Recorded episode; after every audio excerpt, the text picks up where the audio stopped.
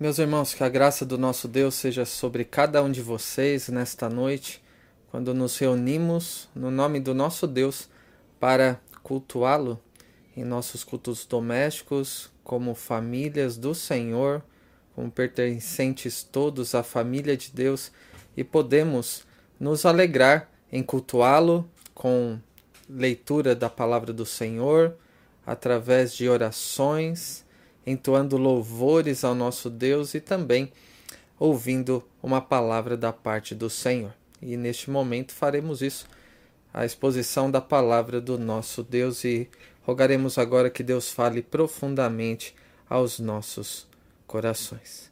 Bondoso Deus e Pai celestial, diante de ti estamos e rogamos que o Senhor seja bondoso e gracioso para conosco, nos abrindo ouvidos o coração ah, e preparando-nos para receber a Sua palavra. Que o Senhor nos faça enxergar aquilo que o Senhor quer que enxerguemos, que o Senhor use teu servo pela, pela maneira de expor a Sua palavra, para que não fale de mim, mas infidelidade, que sejamos todos conduzidos aquilo que o Senhor mesmo quer dizer e de uma forma fiel, de uma forma digna do Senhor, apliquemos também essas verdades aos nossos corações.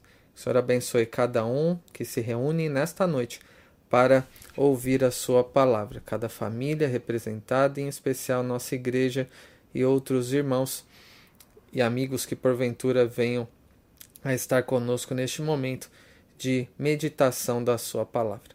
É isso que nós te pedimos e agradecemos. No nome santo de Jesus. Amém.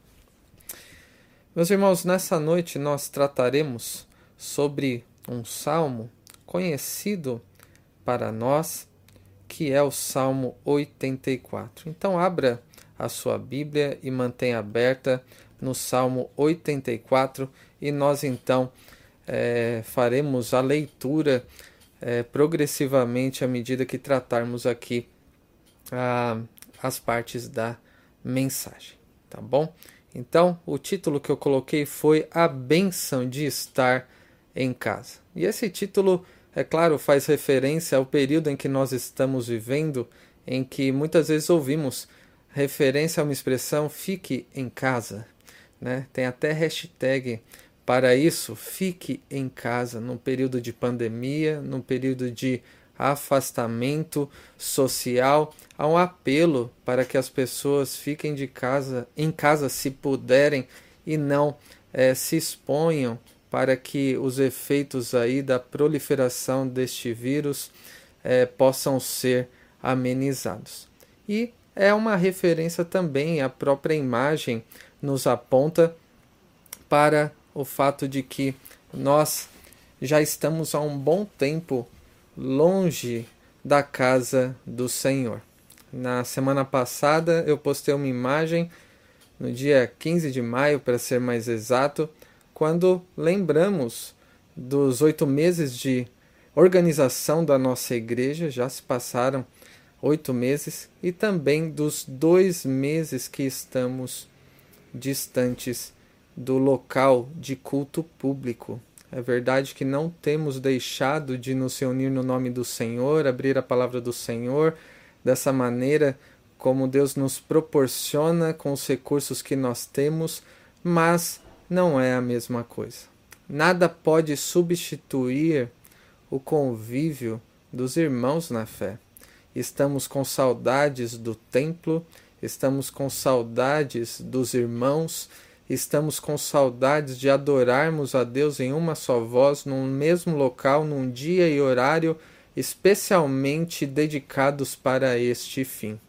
E para aqueles que talvez, como eu, tenham curiosidade de contar os, os dias ou medir o tempo é, de vez em quando, hoje faz 70 dias que já estamos distantes deste convívio e depois de considerarmos sobre um período que causa sofrimento, apreensão, é, mas que temos motivo, motivos através da palavra do Senhor para termos esperança em Cristo, nos é oportuno considerarmos este Salmo 84. Ele fala sobre é, alguém que teve saudades do templo. Ele fala sobre a, a bênção de, de estar na casa do Senhor, na presença do Senhor, juntamente com outros irmãos. E é nessa perspectiva que eu quero tratar com os irmãos dessa bênção de estar em casa. Em três aspectos aqui, porque o texto nos fala três vezes sobre bem-aventurança. Então você já deve estar com a sua Bíblia aberta aí neste texto e nós consideraremos a partir desta é, temática, a bênção de estar em casa, é, três aspectos, porque ele menciona é, a expressão bem-aventurados ou felizes por três vezes. Então nos concentraremos nestes três é, nestes, nessas três partes. O texto diz o seguinte: nós consideraremos aqui, em primeiro lugar, a bênção na adoração. Ao mestre de canto, segunda melodia, os lagares, salmo dos filhos de Corá. Eu quero fazer uma breve pausa aqui, porque nem sempre damos a devida atenção a esse título. E essa parte que foi lida é um título que está na Bíblia hebraica diferentemente do que está acima, saudades do templo, que é algo é, que parte da nossa versão na língua portuguesa e em outros idiomas também que colocam essas notas editoriais. Mas, ao mestre de canto, segundo a melodia, os lagares, salmos dos filhos de Corá, é uma expressão que está no, é, no original, na Bíblia hebraica. É de fato o título. E quem foram os coraitas? Eles faziam parte daqueles que cuidavam do templo. E o templo sempre exige diversos tipos de cuidado, até nos nossos dias. Vemos que no, no momento da é, é, dedicado à adoração ao Senhor na casa de Deus, tudo deve ser preparado da melhor maneira possível. Isso inclui a parte da limpeza, que é extremamente importante, da organização, cada irmão nos seus ministérios, nas suas responsabilidades, devem ser zelosos quanto a isso. Temos também a parte da organização litúrgica, que cabe primeiramente ao pastor da igreja. Temos o trabalho dos diáconos, que zelam pelo bom andamento das atividades do serviço ao Senhor no espaço dedicado a isso. Vemos a supervisão dos presbíteros vemos a participação das crianças e juntamente com aqueles que, que cuidam delas para também é, participarem deste momento de adoração. E naquele tempo, e ainda que não saibamos exatamente o período exato em que este salmo foi escrito, essa autoria dos filhos de Corá nos chama a atenção. Os coraitas eram é, aqueles que cuidavam é, de questões relacionadas ao templo, a adoração, era uma preocupação dos levitas. Né? E haviam vários grupos destes levitas. Alguns se dedicavam aos sacrifícios, no altar dos sacrifícios, outros se dedicavam à música, conforme foi é, organizado por, pelo rei Davi, e os coraitas eram aqueles que se dedicavam ali a, ao que seria os porteiros do templo. Então eles ficavam posicionados em lugares estratégicos, então eles habitavam ali, eles vigiavam ali, então eles estavam sempre zelando pela casa de Deus. Então, quando nós lemos o que eles escreveram, principalmente nesses primeiros quatro versículos, o fato deles trabalharem como zeladores da casa de Deus deve estar na nossa mente, porque estes primeiros quatro versículos serão de uma forma determinante é, entendidos à luz deste fato. Tá? Então diz assim os, este salmo dos filhos de Corá: Quão amáveis são os teus tabernáculos, Senhor dos exércitos! A minha alma suspira e desfalece pelos átrios do Senhor. O meu coração e a minha carne exultam pelo Deus vivo. O pardal encontrou casa, e a andorinha ninho para si, onde acolha os seus filhotes. E eu, é, eu os teus altares, Senhor dos exércitos, Rei meu e Deus meu. Bem-aventurados os que habitam em tua casa. Louvam-te perpetuamente. E aqui está então essa expressão bem-aventurados dessa primeira parte do salmo em que há uma expressão poética e como temos visto tanto nos cursos de teologia quando tratamos de salmos em outros momentos, os salmos são uma expressão de, é, do sentimento de alguém que expressa uma ideia também. Ele está expressando aqui então como é abençoado aquele que pode adorar a Deus. E na linguagem poética ele diz como é, é quão amáveis são os teus tabernáculos, ou como diz em outra versão, a NVI, como é agradável o lugar da tua habitação, tabernáculo, templo, que foi o local escolhido para Deus manifestar a sua presença de um modo especial. Como é precioso estar no local da adoração.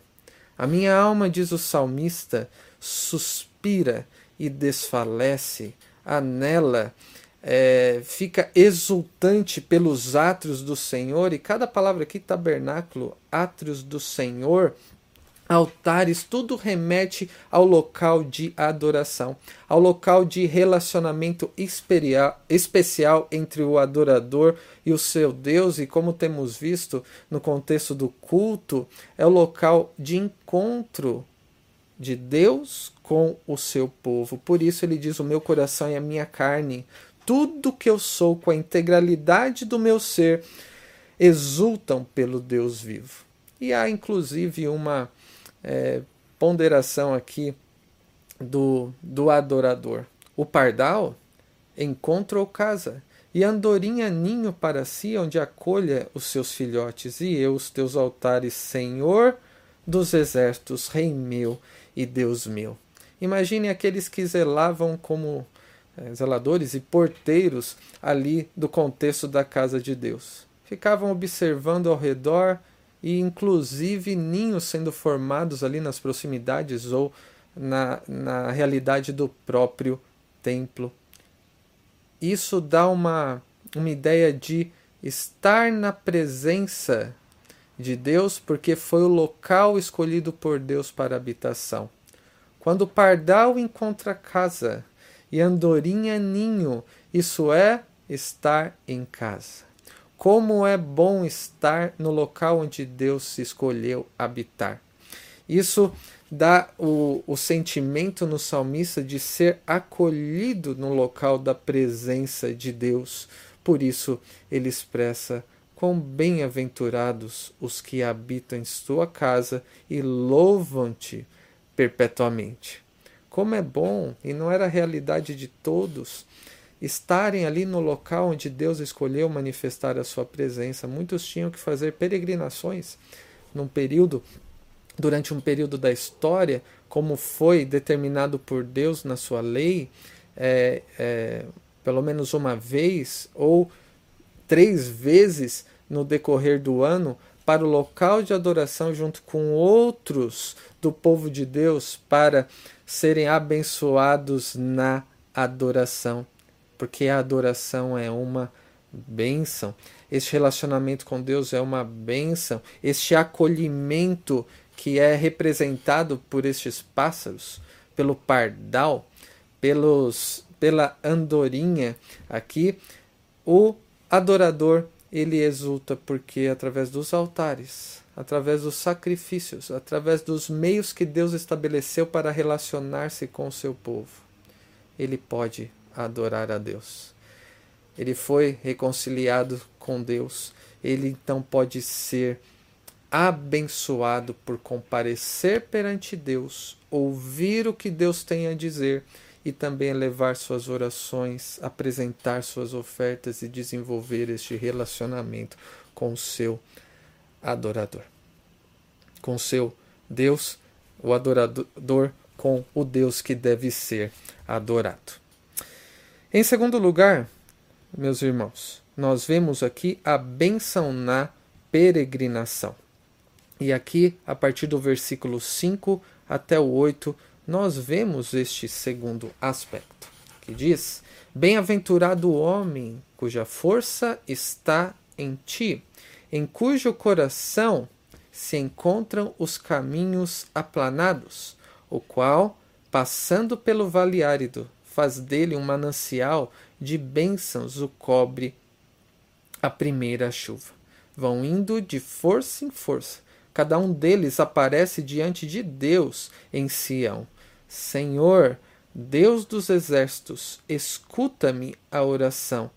Presta ouvidos, ó Deus de Jacó.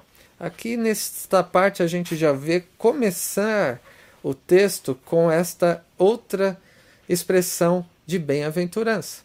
Bem-aventurados, felizes, é, ou bem-aventurado, feliz é o homem cuja força está em Deus.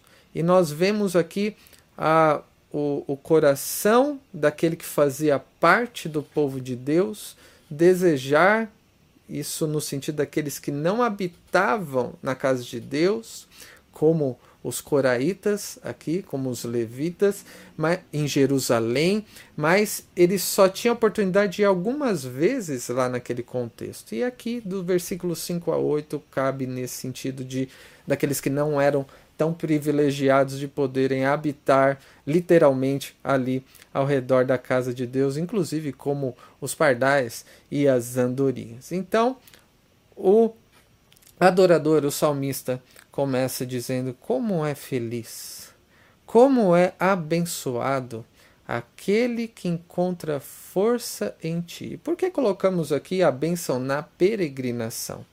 Por causa dessa segunda parte do versículo 5, que para nós talvez não fique tão visível, em cujo coração se encontram os caminhos aplanados. Aqui, em outras versões, é, inclusive no original, nos dá a entender sobre aquele que tem no seu coração os caminhos altos, ou como a NVI traduz, os que são peregrinos de coração. Em outras palavras, aqueles que ainda que não estejam habitando ali onde Deus decidiu habitar, mas que o seu coração deseja ter um encontro com Deus, anseia por este momento.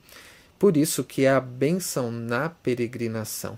Porque a peregrinação não é uma tarefa fácil, e sim árdua, cheia de perigos. Passavam por vales, montanhas, e nós vemos nos Salmos de Peregrinação, do 120 ao 134, a maneira como eles expressavam a sua confiança em Deus, como rogavam que Deus os abençoasse naquele trajeto, que fosse a proteção deles. E aqui nós vemos aqueles que têm as suas forças renovadas pelo próprio Deus, porque têm o desejo de ir ao encontro com Deus para adorá-lo e por este caminho de peregrinação passavam por vales áridos, mas que pela bênção de Deus e pela força que vinha de Deus fazia dele um manancial. Né? Eram bênção por onde quer que passavam, porque eram abençoados por Deus e ao invés de peregrinarem com força, fraqueza, fragilidade, não, é de força em força, cada um deles é, aparece diante de Deus em Sião, então aqui demonstra a providência de Deus, o seu cuidado no seu sustento de forma especial para trazer aqueles que ele fez seus filhos para junto de si para adorá-lo. Então, por isso aqui há um clamor: Senhor Deus dos exércitos, escuta minha oração. Presta ouvidos, ó Deus de Jacó, nesse desejo de ir ao encontro e de ser ouvido por ele, além de ouvir a sua própria palavra. Então aqui nós vemos a bênção durante a peregrinação. Deus concedendo forças, Deus concedendo é, é, sustento, Deus provendo cada uma das necessidades para que o povo pudesse chegar perante ele em Sião e poder então ouvir as orações, aquela aquele senso de dependência de Deus, não de autonomia. Minha força está no Senhor, dependo do Senhor e preciso que o Senhor me ouça também, porque eu desejo adorá-lo juntamente com o povo de Deus e sempre aqui ao sentido coletivo é, da adoração. E, em último lugar, nós vemos aqui, do versículo 9 ao 12, sobre a bênção na confiança e suficiência em Deus. Então, a bênção na confiança e suficiência em Deus. Ouça atentamente a leitura. Quando o salmista expressa: Olha, ó Deus, escudo nosso, e contempla o rosto do teu ungido.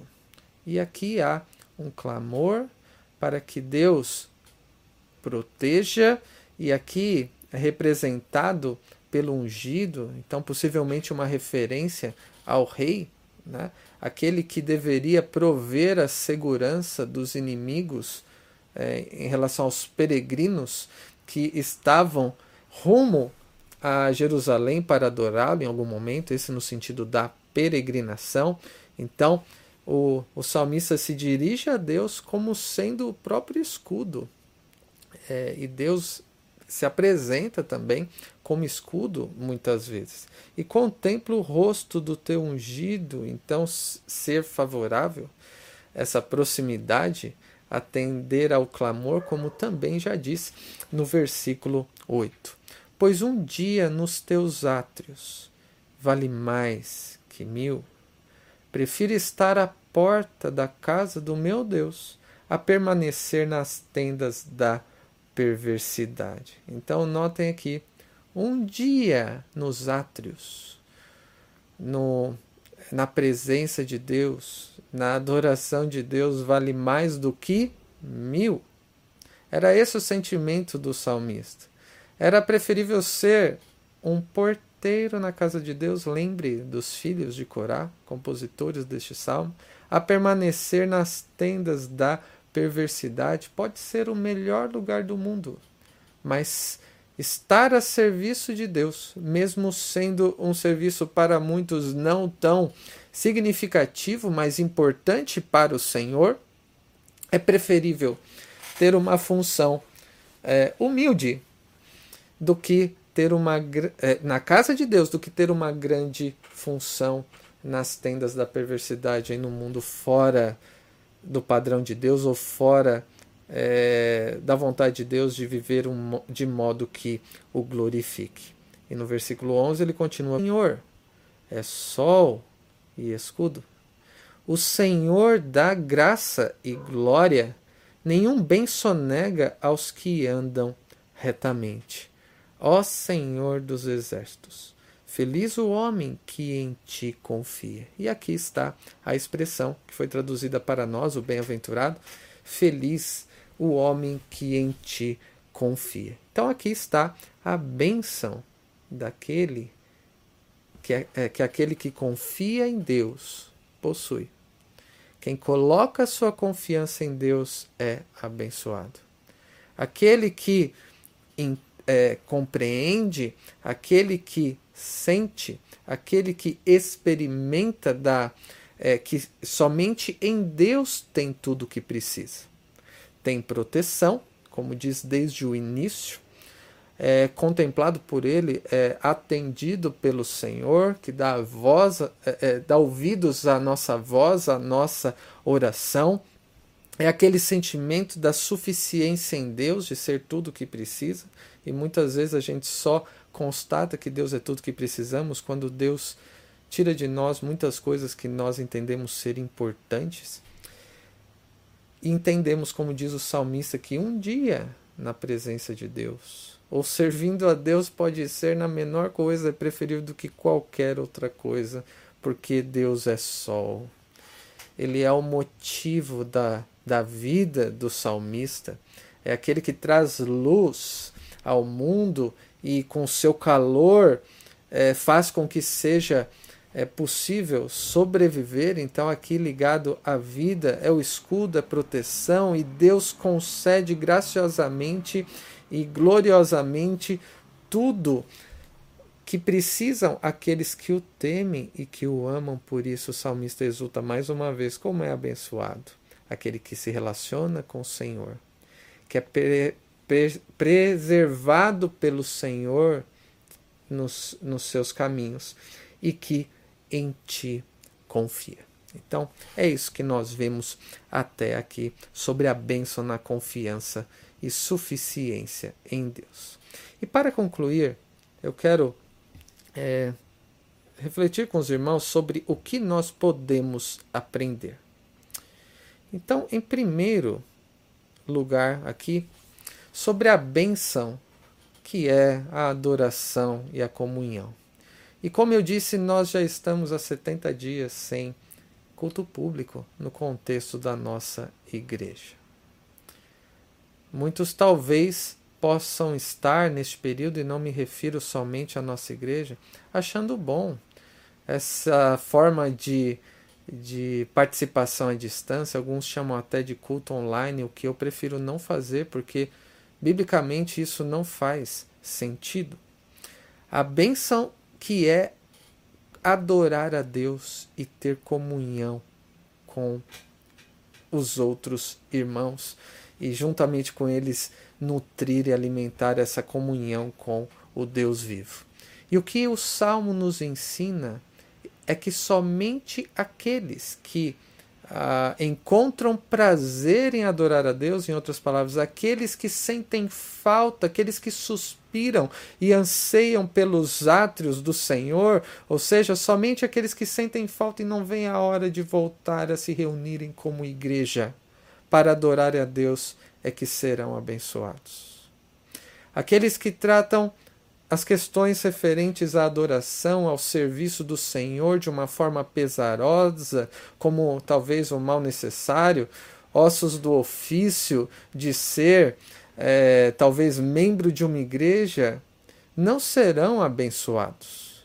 Porque a bênção do Senhor é somente sobre os que encontram prazer e deleite em adorarem ao Senhor juntamente com o seu povo, e é isso que este salmo nos ensina.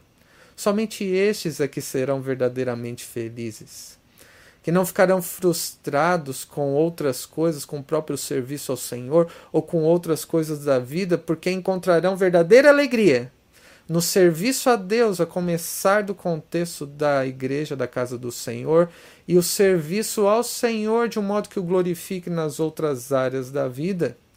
E essa alegria é baseada no fato de entenderem que tem relacionamento com Deus, que tem paz com Deus, de entenderem que é somente na comunhão cristã que o nosso amor por Deus para que seja sobre todas as coisas e o nosso deleite em Deus encontrar verdadeira alegria, satisfação plena é alimentado enquanto estamos juntamente com outros irmãos tendo um encontro com Deus de uma forma especial, que estamos privados há 70 dias. E nestes 70 dias não há nada que substitua este momento que devemos ansiar. Em Cristo, nós podemos nos reunir como um só corpo nestes momentos e adorar ao Senhor porque ele nos reconciliou com Deus. Mas aqui o texto nos aponta também, e não somente esse, mas a própria palavra de Deus, para uma outra dimensão, para um, um sentido mais amplo dessa expectativa daqueles que são abençoados como adoradores, como aqueles que são parte da família de Deus.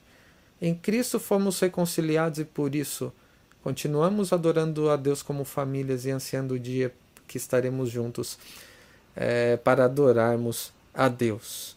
Mas em Cristo nós fomos também feitos, após a sua obra, ele derramou o seu Espírito sobre nós e fomos feitos, então, habitação de Deus. O Espírito Santo habita em nós não temos mais um local como era o tabernáculo no Antigo Testamento ou o templo, mas o próprio Deus passou a habitar em nós e nos tornou família de Deus. É isso que o, o apóstolo Paulo diz lá em Efésios 2, quando fala aqueles ah, gentios é, e também a mim e a você. Assim já não sois estrangeiros e peregrinos, mas concidadãos dos santos, e sois família de Deus, edificados sobre o, sobre o fundamento dos apóstolos e profetas, sendo ele mesmo Cristo Jesus a pedra angular no qual todo edifício bem ajustado cresce para santuário dedicado ao Senhor, no qual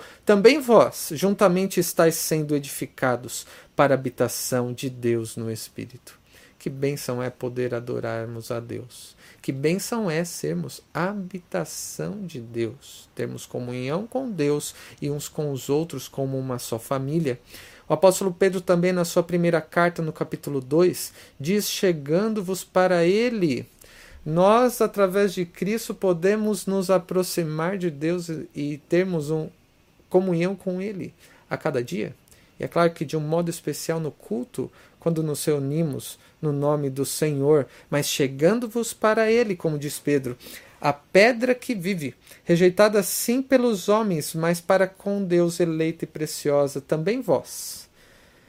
Vós mesmos, como pedras que vivem, sois edificados casa espiritual para ser de sacerdócio santo, a fim de oferecer de sacrifícios espirituais agradáveis a Deus por intermédio de Jesus Cristo. Pois isso está na Escritura. Eis que ponho em Sião uma pedra angular, eleita e preciosa, e quem nela crer não será de modo algum envergonhado. Para vós outros, portanto, os que credes, é a preciosidade, mas para os descrentes, a pedra que os construtores rejeitaram esta veio a ser a principal pedra angular e pedra de tropeço e rocha de ofensa. Vós, porém, sois raça eleita, sacerdócio real, nação santa, povo de propriedade exclusiva de Deus, a fim de proclamar as virtudes daquele que vos chamou das trevas para a sua maravilhosa luz. Meus irmãos, que bênção é a adoração. Como somos abençoados na adoração, não se engane. Devemos ter este é, sentimento de deleite na presença de Deus, juntamente com o povo de Deus, com as outras pedras vivas, sendo aperfeiçoados de uma forma que glorifique ao nosso Deus. Porque a bênção de Deus é sobre aqueles que o adoram em espírito e como habitação do espírito, e sobre aqueles que desejam estar na comunhão dos santos, proclamando as suas virtudes e o adorando, a começar do culto público e nas suas vidas até que Cristo venha. Em segundo lugar, sobre a bênção da peregrinação e da transformação.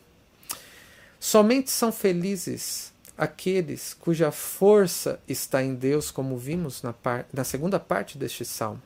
Isso significa que são aqueles que têm o Senhor como centro das suas afeições, que dependem dele para todas as coisas, então buscam força, orientação, suprimento nele e são usados, mesmo em meio a, a dificuldades, num vale árido, para a sua glória. Há, um, há muito tempo atrás eu ouvi uma ilustração sobre dois vasos que, de uma forma a ilustrar aí a, é, essa mensagem, é, eles conversavam entre si. E um dos vasos estava um pouco chateado porque ele tinha algumas rachaduras e quando o dono pegava uma daquelas varas, colocava um vaso de cada lado carregando água de um local do poço até o destino ali na plantação, aquele vaso chegava menos pela metade de tantas rachaduras que ele possuía. Então, em certa ocasião ali, perce foi é, percebida a chateação daquele vaso, porque ele estava se considerando um inútil. muito fraco, frágil, quebrado e não podia cumprir é, uma função mínima para a qual ele foi criado. Então, o outro vaso lhe chamou a atenção para algo importante e interessante. Ele falou: da próxima vez que nós formos e você derramar água por todo o caminho, você note na volta a diferença no caminho, nesse percurso de peregrinação de, do, do nosso destino até a nossa, a nossa origem.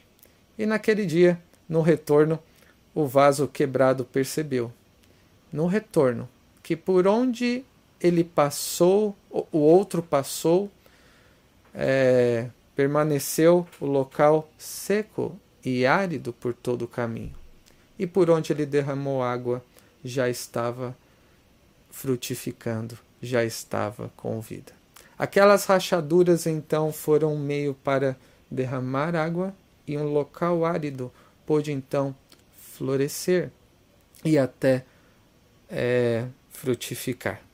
Nós, com a bênção de Deus de termos sido feito família de Deus, filho de Deus, aquilo que nós pretendemos fazer deve ser baseado na força que o próprio Senhor nos supre. Como diz o apóstolo Paulo lá em 2 Coríntios, e isso para ilustrar a ideia trazida pelo salmista aqui, que passando pelo vale árido faz dele um manancial de força em força. Então, para ilustrar essa ideia, e juntamente com essa história que eu acabei de contar, o apóstolo Paulo diz lá em 2 Coríntios 4: Temos, porém, este tesouro em vasos de barro, para que a excelência do poder seja de Deus e não de nós. Em tudo somos atribulados, passamos por momentos áridos, por sofrimento, dor, dificuldades. Atribulados, porém não angustiados. Perplexos, porém não desanimados. Perseguidos, porém não desamparados. Abatidos, porém não destruídos levando sempre no corpo o morrer de Jesus, para que também a sua vida se manifeste em nosso corpo. As nossas imperfeições, buscando força em Deus e sendo fortalecido pelo seu poder, nos fazem refletir, através das nossas próprias limitações, a glória daquele que nos fortalece, que nos faz lidar com as situações da nossa própria vida com a força que provém dele. Pensando nas coisas lá do alto, e aqui a, a ideia do coração de peregrino que foi destacado lá no versículo 5, em cujo coração se encontram os caminhos aplanados, a ideia é de um coração de peregrino, nós que vivemos aqui e lida devemos lidar com as questões da nossa vida não como aqueles que ainda vivem nas trevas que ainda estão mortos, mas aqueles que foram vivificados, ressuscitados juntamente com Cristo. Devemos ter então coração de peregrino como aqueles que estão neste mundo, mas cuja pátria está nos céus. Aqueles que lidam com as situações de sofrimento aqui, mas têm em vista aquele sofrimento que Cristo sofreu por nós daqueles que veem que no mundo de fato não há esperança e solução para os problemas enfrentados para esta vida, mas que a nossa esperança está em Cristo. Paulo fala sobre pensar nas coisas lá do alto, que eu vejo como sendo o coração de um peregrino. Quando ele diz lá em Colossenses 3: Se fostes ressuscitados juntamente com Cristo, buscai as coisas lá do alto, onde Cristo vive, assentado à direita de Deus.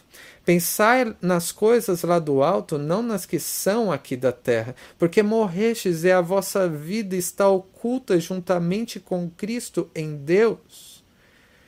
Somos sustentados por Ele, protegidos por Ele, e Ele Diz também na mesma carta aos Colossenses: Por essa razão também nós, desde o dia em que o ouvimos, não cessamos de orar por vós e de pedir que transbordeis de pleno conhecimento da Sua vontade, de toda sabedoria e entendimento espiritual, a fim de viverdes como de um modo digno do Senhor para o seu inteiro agrado, frutificando em toda boa obra e crescendo no pleno conhecimento de Deus, sendo fortalecidos em todo o poder segundo a força da sua glória, em toda perseverança e longanimidade com alegria, dando ao, graças ao Pai, que vos fez idôneos à parte que vos cabe da herança dos santos em luz. Meus irmãos, somente são felizes aqueles que são fortalecidos pelo Senhor aqueles que são transformados por Ele para que gerem transformação através das boas obras que provém do fato de estarem ligados ao Senhor. Mas para isso há de se ter humildade, total dependência do Senhor, a ter o coração de peregrino e olhar para este mundo de uma maneira não é, como os outros veem, mas ver até mesmo num vale árido uma maneira de produzir frutos, com a força que provém de Deus, com a esperança que temos nele, com o sustento que provém somente do Senhor. E, em último lugar, para concluir, sobre a benção da confiança e da suficiência em Deus. E a ideia aqui é que somente que a bênção do Senhor é somente sobre aqueles que colocam verdadeiramente a sua confiança e a, e a suficiência no Senhor. E o que isso significa? Significa que mais do que você ter a expectativa de ser abençoado em coisas ou de maneiras, sendo protegido de uma forma, procurando encontrar alegria em outras coisas, o que o salmista nos ensina é que o deleite de um crente é estar na presença do Senhor e o servindo de uma forma perpétua e devemos ter essa expectativa de como será um dia no porvir por toda a eternidade. Mais do que querer receber algo das suas mãos, é ter a consciência que já somos sustentados por Ele e usados por Ele para a sua glória. Então, mais do que esperar algo das suas mãos, é ter o Senhor como nossa porção, como nosso mais precioso bem. Mais do que esperar que aconteça alguma coisa, que seja o retorno de Cristo, que seja colocar a nossa esperança, a nossa confiança naquilo que o Senhor nos diz na Sua palavra, significa encontrar em Deus tudo o que de fato precisamos. Você existe porque Ele te criou. Ele te criou com um propósito. Ele te preserva em vida porque Ele ainda tem um propósito para você. E você, estando em Cristo, sendo convertido, Ele quer te usar. Enquanto Ele te mantém seguro, enquanto Ele é o motivo da sua alegria e o motivo da sua esperança. Isso só é possível porque o próprio Senhor derrama dia após dia, as suas grandes misericórdias. Ou como diria o salmista aqui, a sua graça e a sua glória, e que não só nega bem algum aos que vivem retamente, ou seja, aqueles que o temem, aqueles que querem agradá-lo, aqueles que colocam a sua confiança e suficiência no Senhor, porque sabe que mesmo que situações diversas possam acontecer, o fato de ter o Senhor é a maior bênção que nós podemos ter. Meus irmãos, como Deus tem nos abençoado. Você poderia dizer semelhantemente ao salmista: Quão feliz eu sou porque eu posso adorar ao meu Deus, porque eu sou sustentado por Ele na minha peregrinação e porque eu tenho nele tudo o que eu preciso. Você pode conhecê-lo. Você é um instrumento nas suas mãos e somente colocando a confiança nele é que você será feliz. Estará seguro, oculto em Cristo, mesmo diante de situações adversas e diante da própria morte. Na presença do Senhor, você deve se sentir em casa porque somente na casa de Deus, na família de Deus, é que alguém é de fato bem-aventurado, é feliz. juntamente com outros que Deus salvou, como você que está me ouvindo nessa noite, e que nós possamos ter a expectativa de mais do que estarmos juntos depois desses 70 dias separados aí do convívio do culto público, um dia que estaremos face a face com o nosso Deus e que este seja o nosso anseio e que assim estaremos em casa. Vamos orar. Obrigado, Senhor, pela Sua palavra que fala profundamente aos nossos corações. Que o Senhor nos dê cada vez mais esse desejo de te adorarmos, de estarmos na Sua presença, o senso de dependência do Senhor e o desejo de sermos usados para a Sua glória, e a experiência como temos sido neste período ensinados a buscarmos no Senhor tudo o que de fato precisamos. Que mais do que coisas, mais do que a sua provisão em mover situações para o nosso conforto, é a sua presença, seja qual for a situação. E que possamos é, ser verdadeiramente bem-aventurados, não por aquilo que somos e pretendemos fazer para o Senhor, mas por aquilo que o Senhor já fez, enviando o teu Filho para que nele fôssemos felizes, em comunhão contigo, sustentados por ti e sendo é, na confiança no Senhor, sempre é, preservados na Sua presença. E obrigado porque temos a certeza que será assim por toda a eternidade. E é no nome de Jesus que nós oramos, agradecidos. Amém.